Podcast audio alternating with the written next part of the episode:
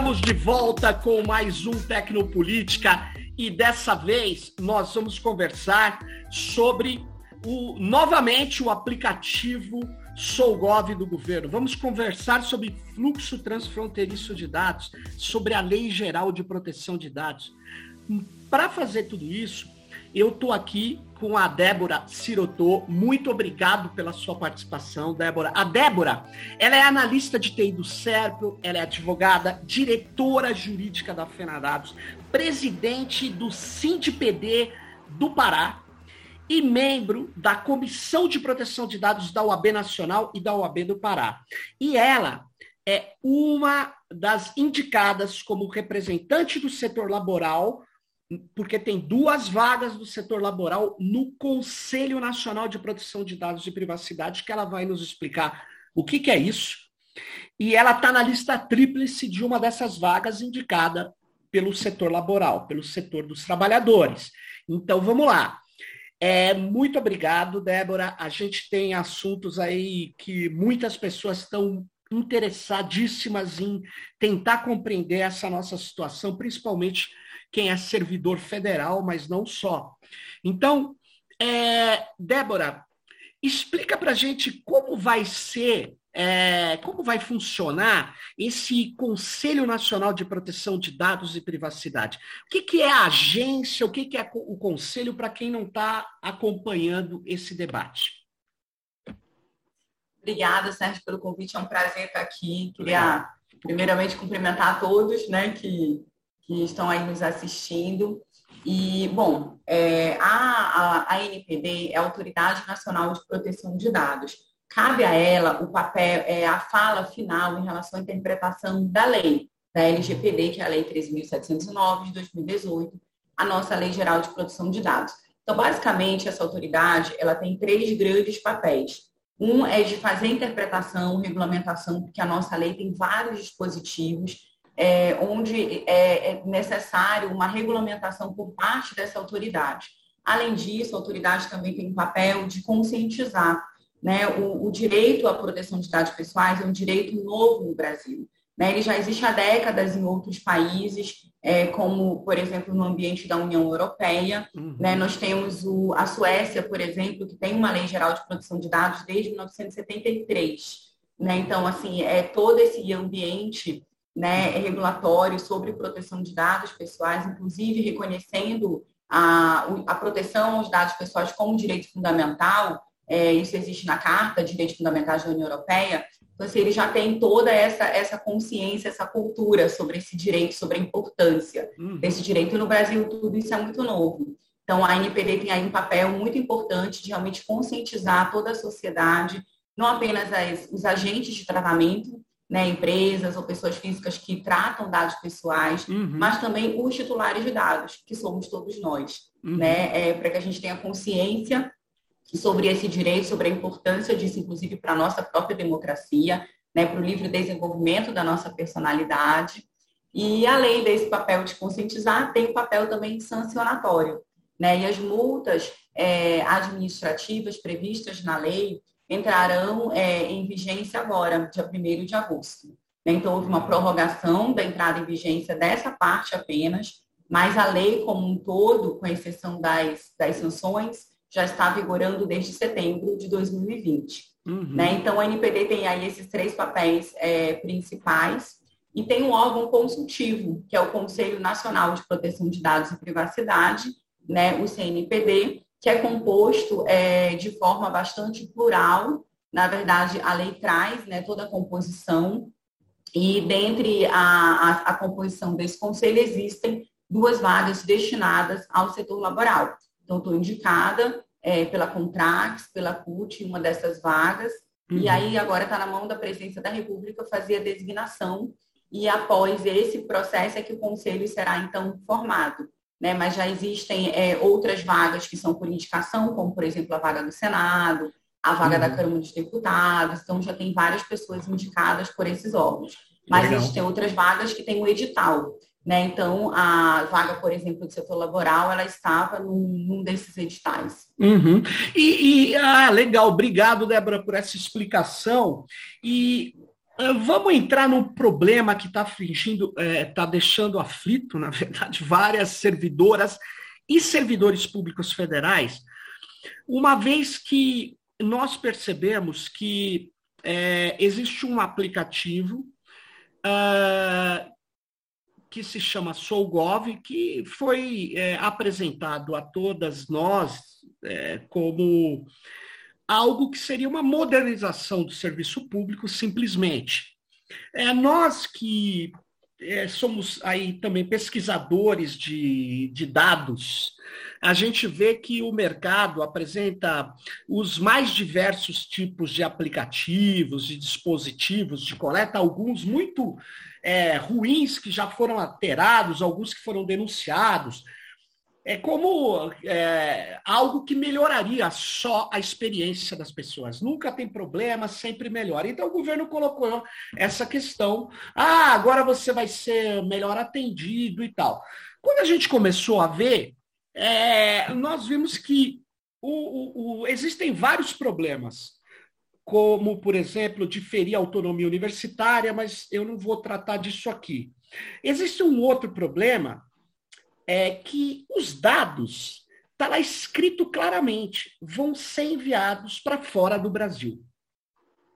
Então, é, eu fui olhar o artigo da Lei Geral de Proteção de Dados, que diz respeito ao fluxo transfronteiriço de dados.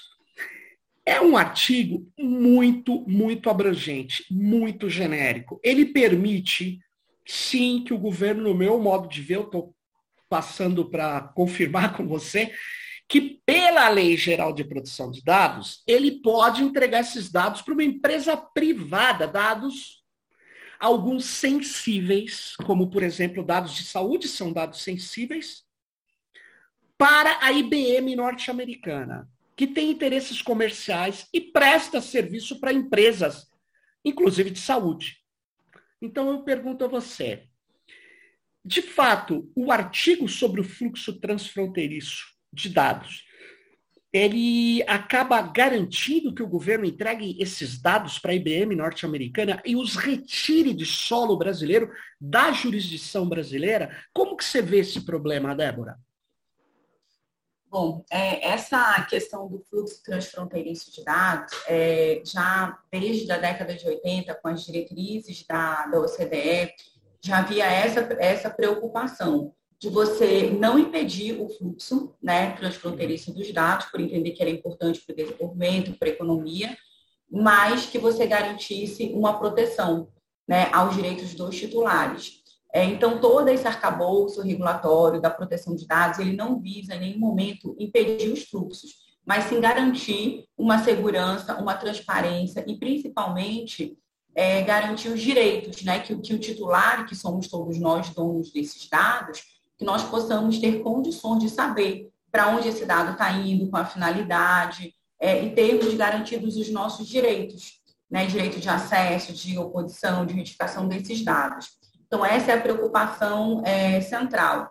No caso da LGPD, é, esses artigos, eles estão, inclusive, na agenda regulatória da Autoridade Nacional de Proteção de Dados, na fase 2, que eles serão regulamentados pela autoridade no ano que vem. Então, na previsão de toda a agenda regulatória, esse assunto está previsto para ser regulamentado provavelmente no primeiro semestre do ano que vem. O fluxo? Né? Então, do fluxo. Porque o que, que acontece?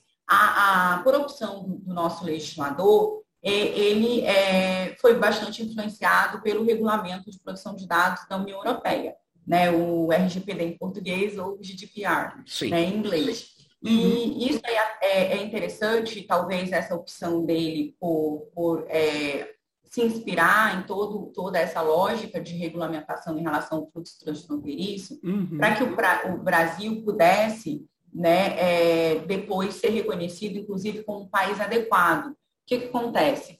É, essa lógica regulatória do, do GDPR, ele prevê que ah, existem alguns países que a comissão é, entende que são países adequados e que para esses países é, o fluxo ele é livre. Então, ou seja, além dos países, né, dos Estados-membros, por exemplo, da União Europeia, e também dos países que integram a, a área econômica é, da União Europeia, que além do, dos países da União Europeia, nós temos também Liechtenstein, é, são mais três países, que agora daqui a pouquinho eu lembro.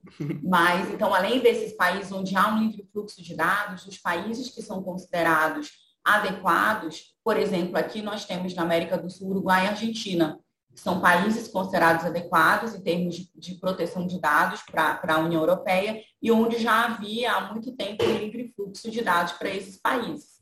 É, e um dos é, requisitos, digamos, que a Comissão é, da União Europeia ela, ela verifica para conceder né, esse ato de, na verdade, um ato de execução, né, de reconhecimento desse, desse país como adequado, uma dessas questões é justamente como que esse país trata o fluxo transfronteiriço de dados. Porque vamos supor que a gente receba dados, por exemplo, da União Europeia, e daqui a gente vai, de repente, transferir esse dado para um outro país. Então, tudo isso é levado em consideração. Porque a lógica em relação a, a, a esse fluxo de dados é que a proteção que a gente. Não adianta eu garantir, por exemplo, uma proteção né, no, no Brasil, da mesma forma, apenas na União Europeia, mas quando esse fluxo é, ele é, por exemplo, transferido para um outro país, se esse país não tiver uma proteção, de nada adianta.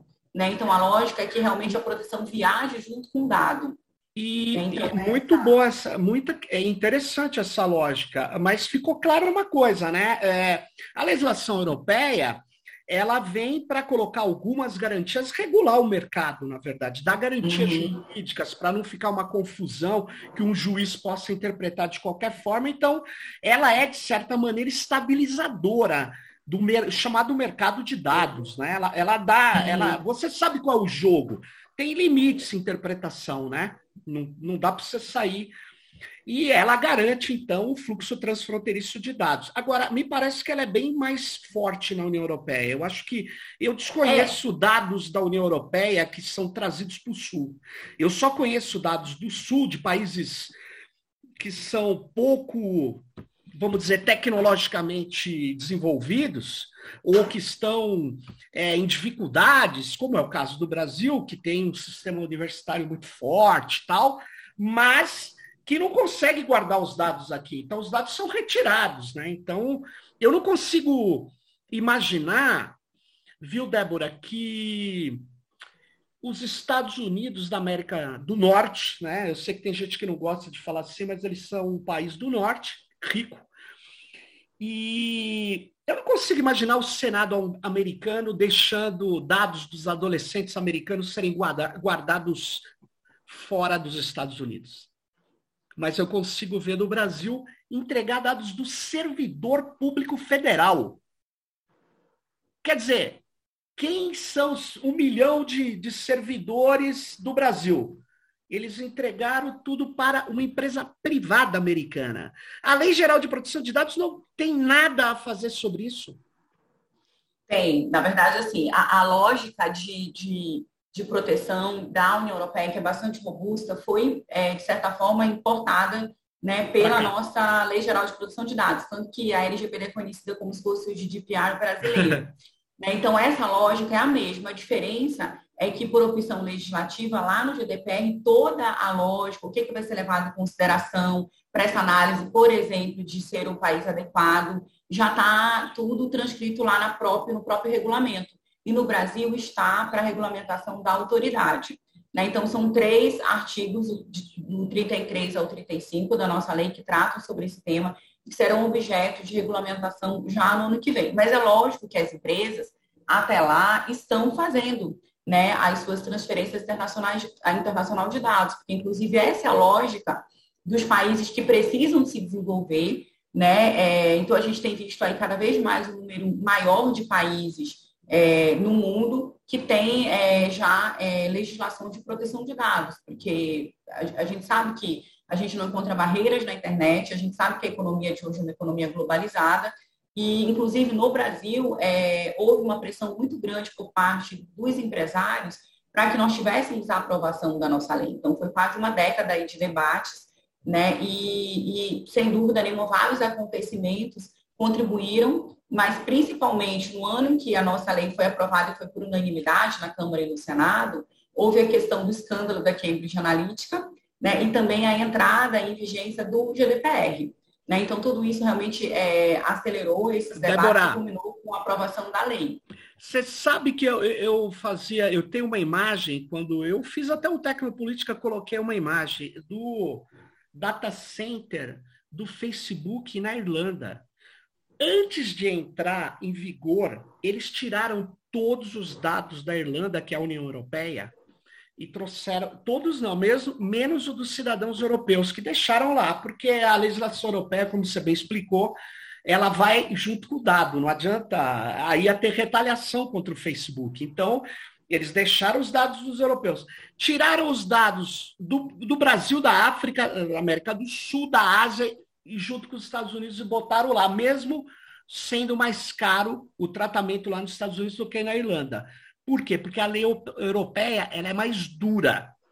Você falou de país não adequado. Os Estados Unidos é um país adequado? Então, não, os Estados Unidos é um capítulo à parte, bastante complicado. Então, assim, diferente de vários países, os Estados Unidos não tem uma lei federal de proteção de dados. Então, ele tem várias leis setoriais, leis, é, legislações bastante interessantes, mas setoriais, é, e estaduais. Então, tem vários estados é, que estão trabalhando legislações é, próprias, né, de, de, estaduais de proteção de dados, como, por exemplo, a Califórnia, que tem uma legislação bastante interessante, é, robusta, nessa área de proteção de dados. Por conta disso, há vários problemas. Inclusive, é, existe um ativista chamado Max, é, Max Strands, que ele é, foi responsável por anular duas vezes um protocolo é, que permitia, um framework que permitia ah, justamente o fluxo de dados da União Europeia para os Estados Unidos. Então, na época, é, que assim, antes do GDPR, existia na União Europeia uma diretiva diretiva número 46 do ano de 95. Uhum. Né? A diretiva é um tipo de legislação da União Europeia que ela precisa ser transposta para os Estados-membros, ela não tem uma aplicação imediata. Uhum. Né? São como se fossem realmente é, diretrizes que precisam ser incorporadas pelas legislações nacionais de cada Estado-membro. E isso, ela vigorou por muitos anos, até a entrada em vigor do GDPR. E por que, que ela é, precisou ser, digamos assim, atualizada por um regulamento? É porque na, na, no ato de transposição existiram algumas diferenças, que isso estava é, causando alguns problemas para justamente a questão de, da atuação das empresas, né, na questão do bloco econômico, toda a lógica realmente da, da União Europeia, e também por uma questão de atualização realmente, porque na época não tinha toda essa, né, é, essa intensificação de fluxos que nós temos hoje. É, e então, o que, que acontece? na época da, da diretiva, é, nós já, já tínhamos é, várias questões é, relacionadas a essa questão do fluxo transfronteiriço de dados. O GDPR, ele repetiu mais ou menos é, essa lógica da, da questão desses fluxos. Então, na época da, da diretiva, é, existia um protocolo chamado Safe Harbor, que permitia o fluxo de dados da União Europeia para os Estados Unidos mas ele foi invalidado, se eu não estou enganada, no ano de 2000. É, foi, foi, não, desculpa, em 2000, acho que ele foi invalidado em 2015. Em 2015 ele foi invalidado, e aí teve um, um novo protocolo chamado de Privacy Shield. Né? Então, esse protocolo ele veio para tentar trazer uma segurança maior, justamente na questão do direito do titular de dados. Né? E aí, no ano passado, houve uma decisão que também invalidou o Privacy Shield. E muito disso por quê? Porque nos Estados Unidos tem uma lógica de uma vigilância estatal.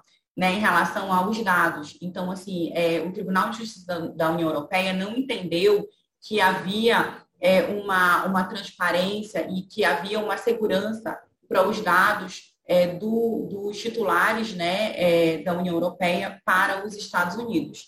E aí, qual foi a orientação, então, para as empresas que precisavam fazer essa transferência de dados da União Europeia para os Estados Unidos? A utilização que a gente chama de Standard Contractual Clauses, né, que são as SCCs, são as cláusulas contratuais padrões. Inclusive, é, em junho agora desse ano, é, a, é, houve a publicação de novas cláusulas atualizadas, que você tem cláusulas que precisam ser é, por exemplo, o fluxo que vai de um controlador, né, o, o agente de tratamento é aquele que define né, qual é a finalidade do tratamento, então de controlador para controlador, né, de, na verdade lá a gente chama de processador, né, que aqui uhum. é o uhum. nosso operador. o operador. Então você tem vários tipos de, de, é, como é que eu vou falar, de fluxos de dados e de agentes de tratamento envolvidos. Então, essas cláusulas elas foram atualizadas e tem é, toda essa lógica de serem utilizadas é, por todos esses agentes de tratamento. Então, essa foi a orientação, digamos assim, do tribunal. Tem várias questões, por exemplo, da, de você ser mais é, específico e transparente em relação às medidas de segurança é, que estão sendo implementadas, de ter uma, uma avaliação maior realmente do, do impacto né, para o titular dessa, dessa transferência. E quando você faz a questão das cláusulas, você também obriga né, as partes. Então, tem toda uma lógica, por exemplo, que a gente chama do exportador de dados. Né? Ele precisa ter uma responsabilidade se ele vai contratar aquele importador de dados, se ele vai ter condições de garantir todas essas questões. Inclusive, por exemplo, em relação à vigilância estatal, é, de você informar né, para o, o exportador e para o titular também, se esse dado dele está sendo acessado, por exemplo, no governo americano. Por exemplo, né? então, Débora, é uma preocupação bastante séria. Deixa eu te contar uma coisa. Nós, porque eu também sou ativista de direitos digitais, e a gente usava um, um, uma estrutura de e-mail do Rise Up nos Estados Unidos, muito séria, muito dos ativistas. Só que os Estados Unidos mudou a lei e diz o seguinte: quando ele investiga uma empresa, ele é, é como se colocasse é, um cala-boca na empresa. Ele fala assim: ó, você não pode avisar as pessoas que elas estão sendo investigadas. Pois bem, qual foi a técnica que se usou? O Rise Up tem uma declaração canária, uma declaração seguinte: faz dois meses é, que nós não somos vigiados por ninguém. Aí termina a data, ele lança, ninguém invadiu a nossa estrutura, ninguém. Já há algum tempo eles não renovaram essa declaração, porque eles não podem dizer que eles estão sendo investigados. Mas ao não renovar, para bom entendedor, nós estamos vendo Sim. que o poder a estrutura legal norte-americana e judicial também e policial está dizendo que entrou lá nos servidores desse que era o meu cliente de e-mail. Então, eu queria dizer o seguinte: os Estados Unidos têm legislações completamente invasivas, intrusivas em defesa da luta contra o terrorismo e os inimigos do Estado.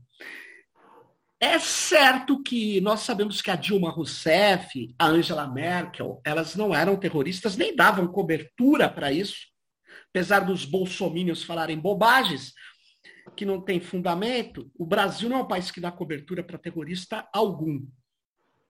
Mas nós fomos, como o Snowden mostrou, alvo de vigia, que no meu modo de ver é de espionagem industrial.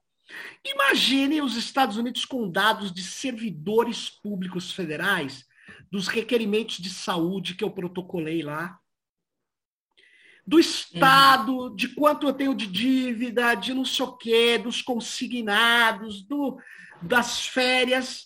Você acha que a nossa Agência Nacional de Proteção de Dados vai dar cobertura a esse fluxo? Porque você está dizendo que ela vai fazer o que os europeus já fizeram na lei. Aqui não. Ela vai regulamentar o que vai ser esse fluxo, né? Num Sim. país que não é adequado. E não vai ser. Não será. Não. Não será. Nós vamos entregar para esse país esses dados. Bom, a Agência Nacional de Proteção de Dados pode ter um regulamento mais duro ou mais flexível. E aí? Olha, o que a gente tem visto é que assim é, nós temos pessoas bastante técnicas né, na diretoria da autoridade e todas as manifestações, por exemplo, na questão da nota técnica sobre as políticas de, do WhatsApp, né, então a gente vê toda, toda uma menção realmente a esse arcabouço da União Europeia, que, que, é, que a gente entende que é o mais robusto né, existente no mundo. Então, eles se valem muito das opinions, das guidelines do European Data Protection Board, que é o comitê né, é, que, que trata todas essas questões da União Europeia. Então, assim, o que a gente tem visto e que tudo indica que vão seguir essa mesma lógica. Né, da União Europeia. Então, Mesmo assim, a diretoria, caso... é, Débora, tendo três militares indicados pelo Bolsonaro, Então, o que, que a gente tem visto? É, decisões bastante técnicas, bastante qualificadas, bastante transparência. Né? Então, assim, é, todas, a, por exemplo, a agenda regulatória que foi disponibilizada. Então, assim, eles têm trabalhado com bastante transparência. Recentemente, nós tivemos reuniões técnicas sobre a questão do relatório de impacto, então, ouvindo a sociedade. Então, assim, é, é, o trabalho que eles têm feito realmente tem sido um trabalho bastante qualificado e bastante transparente. Né? E a gente espera que continue, é, que continue nessa mesma linha. Então, a gente teve agora recentemente uma audiência pública sobre as normas de fiscalização, justamente como é que vai ter toda né, esse sopesamento né, da, da, da do agente de tratamento para aplicação das multas. Então, realmente, a transparência tem pautado toda a atuação dessa diretoria e a diretoria tem atuado realmente com bastante técnica, né, legal, né? bastante legal. vontade. É, é, uma estrutura ainda muito pequena, principalmente se a gente comparar com a estrutura de autoridades de outros países, uhum. né? mas eles têm trabalhado muito. Então, assim, realmente têm construído muita coisa em, em pouco tempo. É, inclusive, sobre os agentes de tratamento, tem um guia orientativo é, sobre isso, porque havia muita confusão, né? Uhum. Inclusive alguns públicos, tipo assim, quem é o controlador quem é o operador, identificando que o servidor, que o estagiário era o operador. Isso é um absurdo, porque a lei traz responsabilidade para ele. Então já teve um guia, digamos assim, que numa situação meio que emergencial, para que esse tipo de entendimento equivocado não se propagasse, inclusive pelo próprio judiciário, que a gente já tem várias sentenças né, fundamentadas na LGPD, então saiu aí, eu acho que mais emergencialmente, essa questão. E, e eles têm feito muita cooperação, né? Então, tem com o CAD, é, recentemente saiu aqui cartilha sobre segurança, então eles realmente têm trabalhado é. É, bastante. Né? Então, a gente espera que, que, a lógica seja essa. Agora, em relação a essa questão do Solvolk, tem muita coisa em relação a princípio, em relação a base legais que está que tá errado. Né? Então, tem todo o enquadramento, mas eu vou te ouvir daqui a pouco, eu falo um pouquinho mais. Não, não, isso. fala, eu quero ouvir essa sua, a sua visão sobre o Solgov, na verdade. Tá, o que, que acontece? Pelo que a gente é, consegue é, verificar lá no, no, no site, nas políticas, eles estão utilizando a base do consentimento. Né? Porque o que, que a gente tem? Para todo o tratamento de dados, eu preciso ter uma hipótese autorizadora que eu tenho no artigo 7 né, para os dados que são considerados, digamos assim, dados pessoais comuns, digamos assim, e eu tenho no rol do, do artigo 11 os dados pessoais de uma categoria especial, que são os dados sensíveis, são justamente os dados de saúde, que tem um rol, e todos os dois, né, são rol, é, é um rol taxativo. Então, a gente, para toda atividade de tratamento de dados, eu preciso ter uma aderência aos princípios, né, que estão no artigo 6 da nossa lei, preciso ter a indicação de uma base, por que, que é tão importante eu fazer indicação dessa base em uma única base? Eu posso até mudar de base durante o ciclo de vida do meu dado, uhum. mas eu preciso ter naquele momento uma base indicada. E por que, que isso é tão importante? E, na, e justamente lá na União Europeia a gente tem situações, inclusive, de multas é, decorrente de, um, de uma aplicação inadequada ou de um swap, que a gente diz de uma base legal. Porque a depender da base, eu tenho direitos dos titulares. E, e, o ponto central de toda a legislação de proteção de dados é o titular. Então, se eu, por exemplo, digo que eu tenho uma base do consentimento, o titular entende que ele tem o direito de revogar o consentimento, porque o consentimento, o pressuposto é que ele é livre, né? ele é informado, ele é inequívoco. Então, eu sou, eu sou livre para dar o meu consentimento, sou livre para revogar a qualquer tempo. Então, é, se eu escolho o consentimento, eu estou dizendo que eu estou garantindo esse direito ao titular. E aí tem muita interpretação equivocada no sentido de que, ah, não, eu vou, eu vou escolher o consentimento, mas eu também vou escolher, por exemplo, o cumprimento de uma obrigação legal, só para reforçar.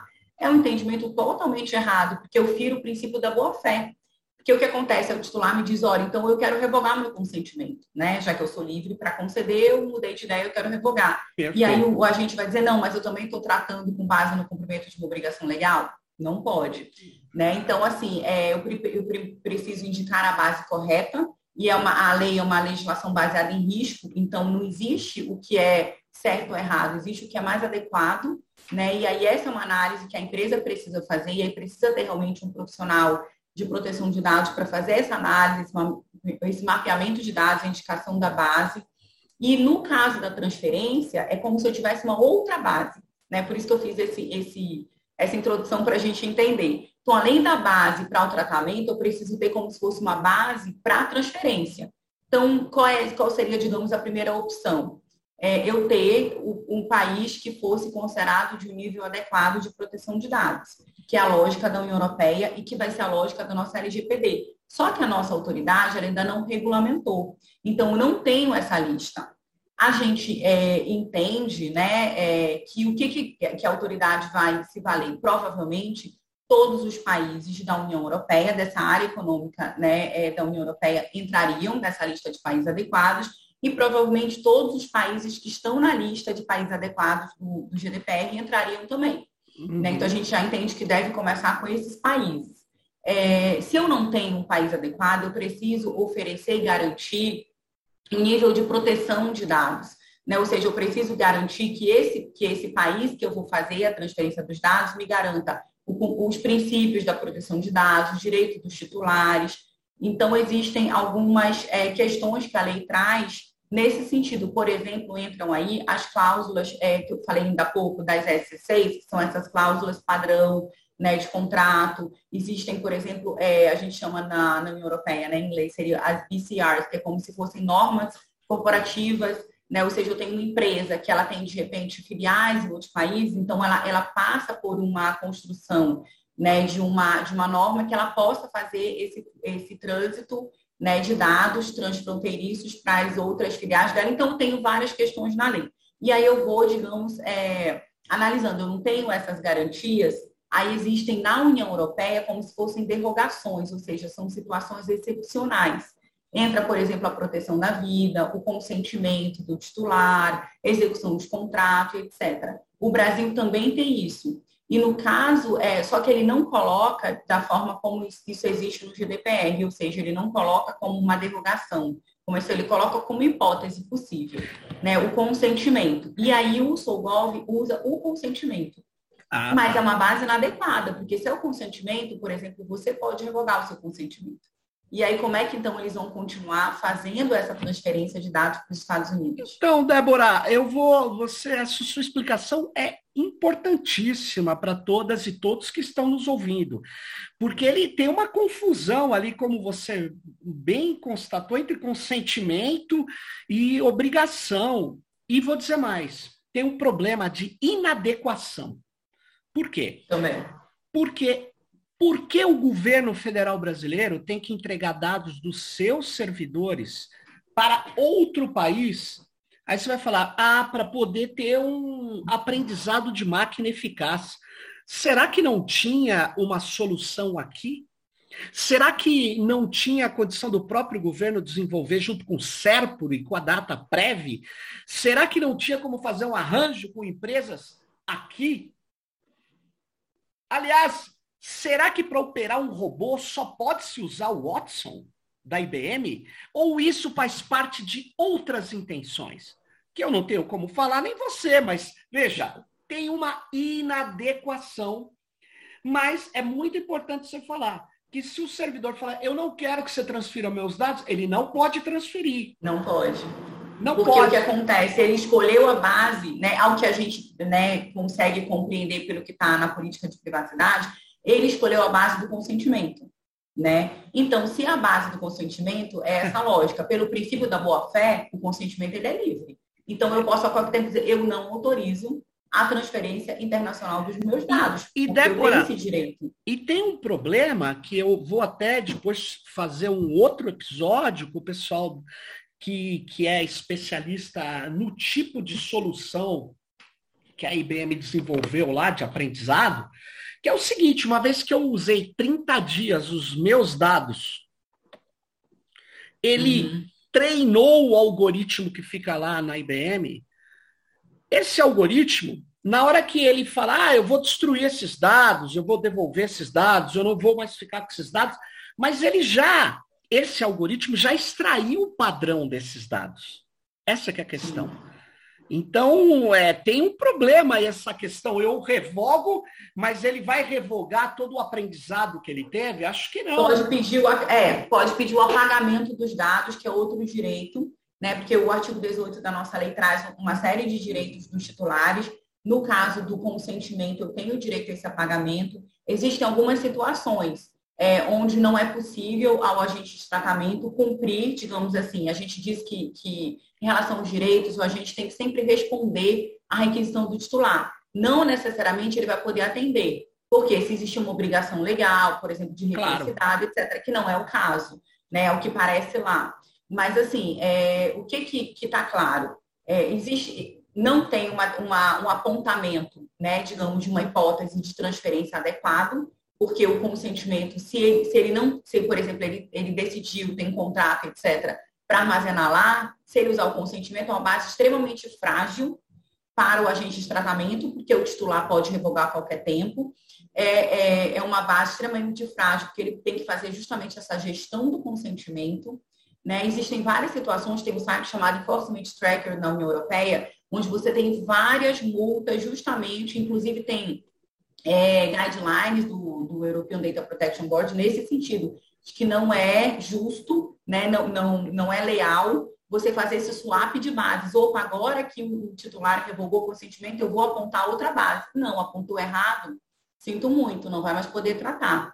Né? Essa questão de, por exemplo, ah, é para, é, de repente, melhorar o, tal e tal situação do agente de tratamento, isso não é levado em conta. Porque a lógica da proteção de dados é você garantir que você precisa fazer aquela atividade de tratamento, você vai utilizar os dados é, necessários apenas, mas você tem que garantir as liberdades, os direitos fundamentais, né, os princípios, os direitos dos titulares. E ao que tudo indica, nessa atividade de tratamento do seu LOV, você também não está é, cumprindo com os princípios, porque você não tem o princípio da adequação, você não tem o princípio da minimização dos dados, né? ou seja, de você, de repente, encaminhar os dados necessários. E no caso dos Estados Unidos, e na base do consentimento, o que, que a legislação diz? Que tem que estar muito claro para o titular que ele está consentindo e ciente de que aquilo não é um país adequado.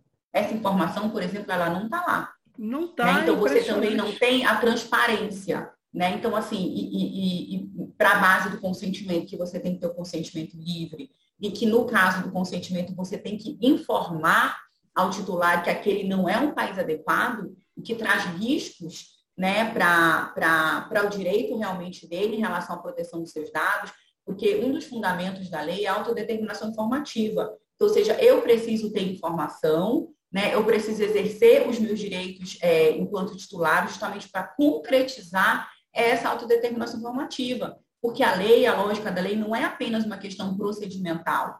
Ou seja, eu dei o consentimento e pronto. Agora podem fazer o que quiser com os meus dados. Não.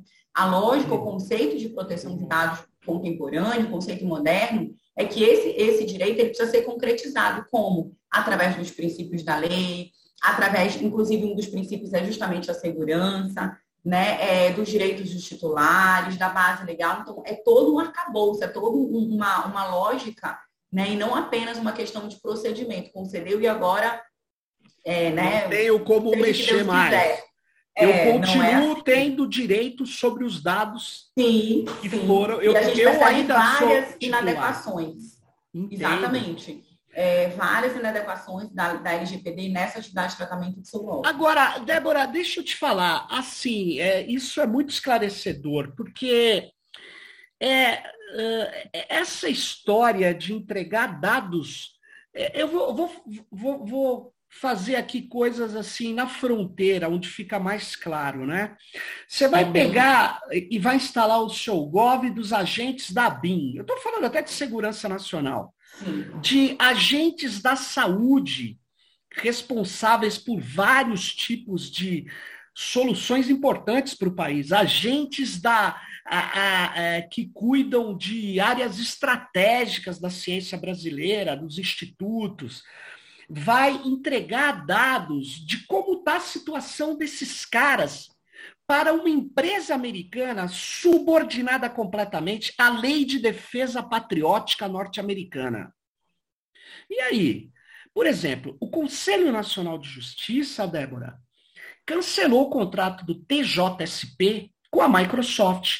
Iria entregar todos os dados do, do, dos procedimentos, inclusive administrativos, para um framework de inteligência artificial da Microsoft. O. Conselho Nacional de Justiça falou que não. Como é que você vai fazer isso? com uma empresa que tem interesses comerciais no estado de São Paulo, no Brasil. São Paulo tem casos de vários lugares do país.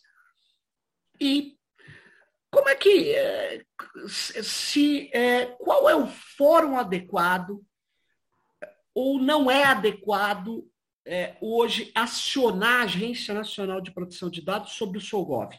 Eu tenho que acionar o Ministério Público, eu tenho que acionar ou não adianta? Eu tenho que fazer um decreto administrativo. O que, que você acha?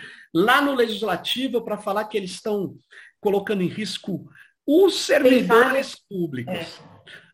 Tem várias questões que podem ser feitas. Por exemplo, é, pode entrar com uma, uma realmente questão na justiça, né, porque há um descumprimento claro da, da LGPD.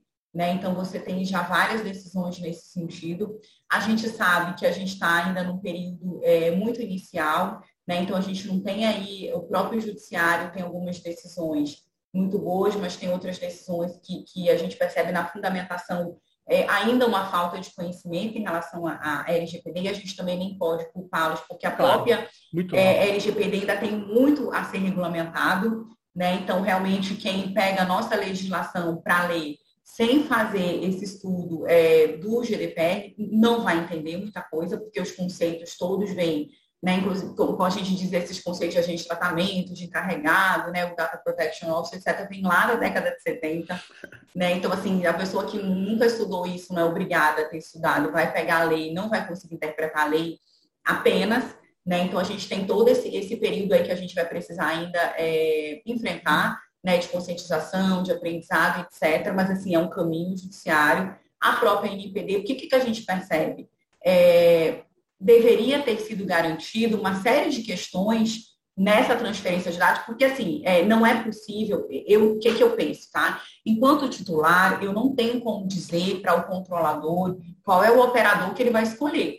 Né? Ele tem essa liberdade de escolher o operador desde que ele garanta as questões de, de direito, né, vamos supor, né, dos meus direitos enquanto titular, da proteção dos meus dados, é, que utilize é, as bases apontadas pela legislação. Então, ele pode escolher o operador que ele quiser, mas também, se ele escolher errado, tem toda uma responsabilização que recai sobre esse controlador. Uhum. Né? Então, o que a gente percebe é isso que, ok, se escolheu o, o operador lá, IBM, nos Estados Unidos, mas se cumpriu a lei? Não. Então, eu, eu acho assim que eu não tenho que atacar que é a IBM, digamos assim, eu tenho que atacar que não foi cumprida a legislação, né? Que Sim. a proteção de dados, porque assim, a questão de, de AI, né, tem que manter no Brasil e tal, é um outro debate que eu acho que é importante, precisa ser feito. Mas no escopo, digamos, da legislação, ela não proíbe. É, ela claro, não, que eu tenho que, né? digamos assim, apontar, olha, você não pode escolher o operador tal. Não, né? Ele pode escolher, mas ele precisa tomar esse cuidado. Tem toda uma proteção, né? As medidas de segurança, o privacy by design, que tem que pensar na segurança desde o início, precisa ser uma, uma, uma produção de dados por padrão, uma série de questões. Né? Não pode ser uma justificativa, como a gente diz às vezes, é, você congelou para mim. Não, mas eu estou te ouvindo. É, dessa questão, por exemplo, Tá me ouvindo? Tá, legal. É, acho que a minha internet aqui está me dando uma mensagem que está meio é. instável. É. É, em relação, por exemplo, cookies, né? Que a gente sabe que cookies coletam dados pessoais. Tem vários sites que colocam que eles estão utilizando cookies para melhorar a performance do site. Ok, mas se eu não quiser, né? É, não pode. Essa não é uma justificativa, né? Porque a lógica da lei é sempre o lado do titular e não o lado da empresa. Né? Uhum. Então, assim, é, é, ela querer melhorar o serviço dela não é uma justificativa plausível para ela coletar meu dado sem o meu consentimento. Muito, muito esclarecedor, Débora. Eu gostaria de falar uma coisa que eu, pelo que eu estou vendo, não está no escopo da lei, mas eu estou testando o princípio. Por exemplo, se no final do ano o SISU de novo entregar dados dos, olha só, do desempenho escolar de adolescentes brasileiros para uma empresa que tem interesses econômicos no desenvolvimento desses adolescentes e tem até plataforma que vive de coleta de dados pessoais, como é o Facebook e outro, no caso o LinkedIn, relacionado ao desempenho profissional. E que tem uhum. serviços relacionados a entregar para recursos humanos de várias empresas aí que compram. Então, se o MEC for entregar dados e não pedir consentimento e falar que é uma ele é o, o controlador e o operador vai ser a Microsoft lá nos Estados Unidos. Veja bem, é, a nossa legislação talvez não proíba, mas isso é uhum. extremamente complicado. Extremamente complicado, porque você vai entregar todos os dados prontos do desempenho escolar de milhares de jovens brasileiros para uma empresa que vive com cada vez mais uma fatia maior do seu faturamento vindo do tratamento de dados pessoais. Ou seja, é, eu entendo a ideia do consentimento individual, mas vem cá, você não acha que está faltando uma proteção coletiva aí de dados da sociedade, das populações? É uma pergunta é, genérica. Sim, teve até uma decisão recente, é, ver se eu acho aqui, uhum. da, da Autoridade de Proteção de Dados de Portugal. O que acontece? Ela recebeu uma denúncia justamente é, por conta de, né, com a pandemia, com os estudos online. É, por exemplo, para um estudante fazer prova, como é que estava acontecendo? Ele era totalmente monitorado. Para onde que esse dado está indo? Né? É, existe um excesso, por exemplo, porque aí, mais uma vez, vem a preocupação da instituição em monitorá-lo para verificar se ele de repente não está burlando, né, a questão do exame, etc. Mas isso não pode ser uma justificativa para uma coleta excessiva de dados dele, para além daquilo que é necessário. Então, ou seja, o que é, necessário para poder ele fazer o exame e ter a nota? É uma quantidade X de dados. Ah, mas eu estou coletando mais dados porque eu quero ter certeza que ele não está burlando. Ok, mas isso fere né, ao direito, a, a, digamos assim, a produção de dados dele, porque você está tendo uma coleta em excesso. Então, essa não é uma justificativa plausível, do ponto de vista da, da regulamentação né, de proteção de dados. Então, houve uma decisão nesse sentido, apontando que é, a questão da base legal, a questão dos princípios, a questão da segurança, etc. Então, assim, é, mesmo lá, quero dizer, onde esse já é um direito mais antigo, né, mas as pessoas também, por outro lado, têm essa consciência e vão fazer reclamação, vão denunciar para a autoridade. Claro. Né? E aí vem a decisão. Primeiro tem um processo, lógico, todo de investigação, né? A instituição apresentou as suas justificativas, né? E a, e a autoridade entendeu que não eram, né? Não eram suficientes para aquele tipo de coleta. Débora, então, eu me lembro ir por esse caminho também. Aqui. Eu me lembro que na Alemanha um, o, que tinha uma autoridade antes de entrar o regulamento geral europeu. Um tempo, uhum. Olha, eu acho que há oito anos atrás, seis anos atrás, faz tempo.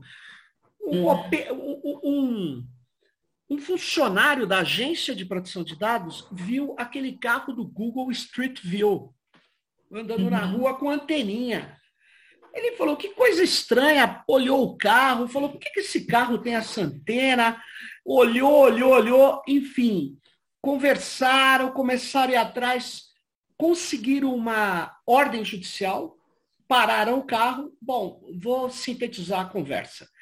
Descobriram que o Google não só fotografa ruas e casas, ele coleta, também coletava, né? Dados das antenas Wi-Fi, o número dos roteadores, as placas dos roteadores, se estava rede aberta, rede fechada. Bom, Aí eles, pau, foram para cima do Google. O Google negou, aí eles, com os carros em posse deles, falaram: e esses aparelhos? Ah, isso foi um engano, como se fosse um engano. O aparelho andou sozinho e se instalou no carro. Não era um engano. Bom, enfim, demitiram uma pessoa, sempre tem um responsável, como se essa decisão não fosse do diretor e tal. Mas veja, por que, que eu estou falando isso? Porque existe é, um, um, um contrato, existe uma lei, e mesmo assim as empresas, segundo a pesquisadora Shoshana Zuboff, segundo a pesquisadora José Van Dyke, atuam no que lhe dá mais condições e que tem brechas legais. Você não acha que a gente vai precisar regulamentar muito melhor essa lei. Porque entregar dados, eu insisto, de crianças, adolescentes, crianças, é, eu não vou falar agora que estão entregando, mas uhum. adolescentes e a nota que ela tirou, o desempenho nos negócios, todos juntos, não é que, ah, mas ele já tem esses dados, ele não tem esses dados. Você agrupou e entregou para uma empresa que explora exatamente o tratamento desses dados. Será que nós temos que considerar simplesmente contratos? Então, eu acho que nós estamos ainda precisando melhorar né, esse, essa proteção de dados no Brasil, porque metadados para funcionar a internet, ter fluxo de dados, não tem problema. Mas por que, que os dados das crianças, adolescentes brasileiros têm que sair do Brasil? Hum. Ah, para melhorar os produtos que eles vão vender para o Brasil. Hum, aí não me convence. Aí não me convence. Sim, não não é justificativa do ponto de vista da proteção de dados, é. né? E a lei traz um capítulo específico sobre justamente o tratamento de dados de crianças e adolescentes, né? Porque entende que, que, que merece uma atenção especial, né? Então é um tratamento é, diferenciado, né? Inclusive a parte da, é, e tem diferenças inclusive do tratamento de dados das crianças para os adolescentes né? A gente tem que as crianças precisam de consentimento expresso dos pais, etc. Uhum. Então tem toda toda essa preocupação. E a questão toda é que esses dados estão sendo transferidos para um país não adequado e o controlador não está tendo nenhuma preocupação em apresentar garantias de, de segurança, de, de controle, né, de transparência, de direitos é, dos titulares. Então, essa é a parte que eu acho que é assim, central no debate, porque assim, garantindo já é difícil, né? Sem garantir, muito pior, porque a gente diz que tem uma diferença muito grande do que de uma segurança do que é possível do ponto de vista técnico, do que eu determino do ponto de vista jurídico. Né? Claro. Então tem toda essa preocupação, né, para a gente tentar casar o técnico com o jurídico. Sem garantir nem isso, é muito Não complicado. Dá. Mas assim, o que eu, o que eu imagino é que realmente a gente está nessa, nessa etapa muito inicial, né, onde a, a, a gente está iniciando realmente todo esse aprendizado, essa conscientização, né, e, e, eu acho que é isso, a gente tem que cada vez mais realmente procurar entender quais são os nossos direitos, disseminar essa cultura, né, para que as pessoas possam, porque a gente percebe que mesmo na União Europeia, onde esse direito existe há décadas, as empresas sim descumprem, né? Mas aí vem logo toda uma reclamação, uma movimentação, uma... e aí vem uma decisão para que isso seja interrompido, para que seja modificado. Né? É, essa questão, por exemplo, do Safe Harbor, do Privacy Shield, da, dos protocolos né, de transferência para os Estados Unidos, foi um ativista, né? É, que conseguiu fazer essa confusão é. toda, é. né? Porque provou que não tinha segurança, né? É verdade. É, que não era suficiente. Então, ou seja, que existia uma preocupação para garantir uma segurança, mas ele conseguiu provar que aquilo não era suficiente e o tribunal realmente invalidou é, esses dois protocolos. Muito legal. Débora, agradeço muito esses esclarecimentos, muito úteis, muito importantes para a gente aqui no Tecnopolítica, para todas e todos que nos acompanham. Muito obrigado pela sua participação. A gente já ultrapassou de 50 minutos, foi muito legal. Eu agradeço muito. Tomara que você seja a nossa indicada lá do setor laboral e vamos continuar esse nosso debate é, esse debate ele é fundamental, esclarecer todas e todos, porque a gente precisa de uma sociedade ativa, como você bem falou agora, cobrando os seus direitos, né? Valeu, Débora. Muito obrigado. Obrigado, prazer. Valeu, prazer é meu. Fique ligado no Tecnopolítica e até a próxima, pessoal.